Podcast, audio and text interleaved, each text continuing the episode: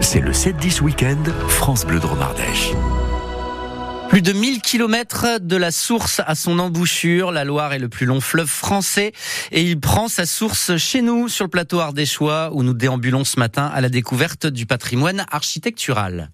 France Bleu Dromardèche Week-end.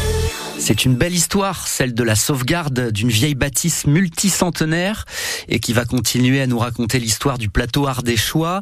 Voici la ferme de Clastres à Sainte-Eulalie. C'est ce qu'on appelle une chaumière et on la découvre avec Céline Brière, membre de l'association Ligère qui œuvre pour le patrimoine local. Là, on est euh, dans l'étable, donc qui est intégralement en pierre euh, donc volcanique euh, d'ici, qui est jointé à la chaux, avec un plancher, donc qui n'a pas grand-chose à voir avec un plancher, puisque ce ne sont pas des planches, ce sont vraiment des grosses sections de poutres, euh, qui sont d'ailleurs certainement des poutres de réemploi de bois de charpente, et qui sont soutenues en leur milieu par ce qu'on appelle ici une chareire. C'est une poutre qui traverse l'étape dans toute sa longueur et qui permet de soutenir le plancher qui est en général chargé de foin euh, pour tenir six mois d'hiver. On va aller jeter un petit coup d'œil. On est juste à côté de la porte qui nous permet d'aller dehors. Ce qui est une particularité par rapport à beaucoup de demeures locales, c'est que le toit, ce ne sont pas des lauses, ce n'est pas de la pierre, quoi. Non, tout à fait. Ici, on est sur une toiture végétale qui est en genêt. Donc, c'est un tressage sur lito, sur une charpente avec une très forte pente. Et par-dessus, on vient piquer des brins de genêt assez courts, euh, mais sur une épaisseur de 40 à 60 cm, ce qui, combiné avec la pente, permet d'avoir une imperméabilité totale de la toiture. À l'origine, toutes les maisons ici étaient piquées de genêt, que ce soit l'habitation ou les tables. Et progressivement, quand les propriétaires ont été un peu plus riches, les parties habitation se sont losés et les parties étables sont restées en, en ce qui était beaucoup plus, euh, beaucoup moins onéreux. Et puis la ressource était juste à côté dans le pré. On enlevait son genêt, on le mettait sur son toit. Mais aujourd'hui, c'est super rare de voir ça.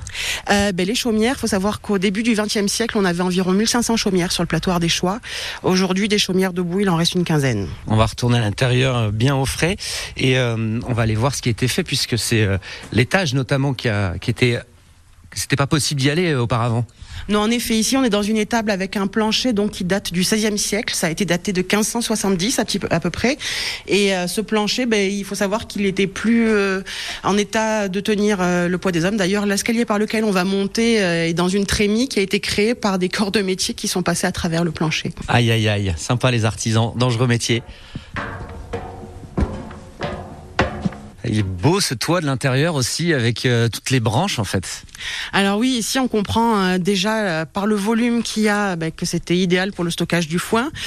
On comprend aussi que les gens n'aient pas voulu conserver ce genre de toiture pour leur habitation parce que c'était un peu compliqué de vivre dessus en termes de salubrité et de et de poussière puisque c'est assez euh, poussiéreux, c'est végétal. On peut pas faire d'isolation sous les toitures engenêées euh, puisqu'il faut que ça respire, c'est du végétal, il faut pas que ça condense, il faut pas qu'il y ait de, de végétalisation de la toiture, sinon ça pourrit, ça s'écroule en 10 ans à peu près s'il n'y a pas d'entretien.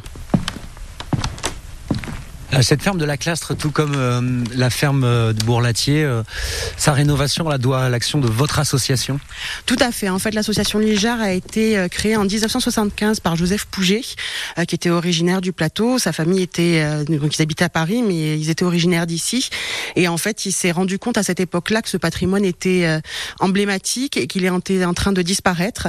Et il a fondé donc l'association Ligère pour œuvrer pour la sauvegarde des paysages et de l'architecture des Hauts-Val-de-Loire du coup, euh, voilà, le but c'était de permettre à ces toitures de rester debout. C'est très difficile, mais c'est ce à quoi on essaye de s'employer. La chaumière de Clastres est à l'origine une ferme monastique construite au XIe siècle.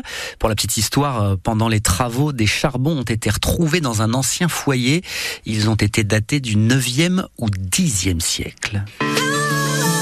France Bleu Dromardèche. Week-end.